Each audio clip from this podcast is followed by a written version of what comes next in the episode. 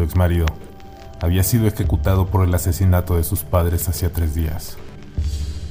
Lo último que gritó antes de que lo frieran fue, Te mataré. Mientras la miraba a los ojos se reía. Aún así no había perdido la costumbre de comprobar puertas y ventanas. Tampoco la de dormir con la mano apoyada en la fría empuñadura del revólver. A las tres, la misma hora del ataque, un sonido la despertó. Con los ojos entrecerrados miró la habitación en penumbra. Las sombras de los muebles y el movimiento de la cortina le daban todo un aspecto fantasmagórico. Pero no era diferente otras noches.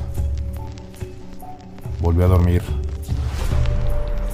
De repente, sintió un peso dejarse caer en la cama a su lado. Sintió su olor, ese que había aprendido a temer. Su respiración entrecortada. Una mano apartó el pelo del oído y le susurró mientras le lanzaba el aliento apestando alcohol. ¿Creíste que la silla eléctrica te iba a librar de mí? Su sonrisa sonó lejos.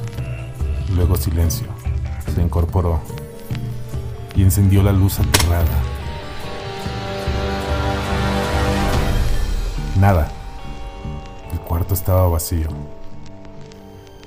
Entonces, una mano surgió debajo de la cama, la agarró por el pie y tiró arrastrándola hacia el suelo mientras ella gritaba desesperada. Cuando desapareció bajo el colchón, se hizo el silencio. Un silencio de sepulcro roto solo por una frase lanzada con ira. Dije que te mataría.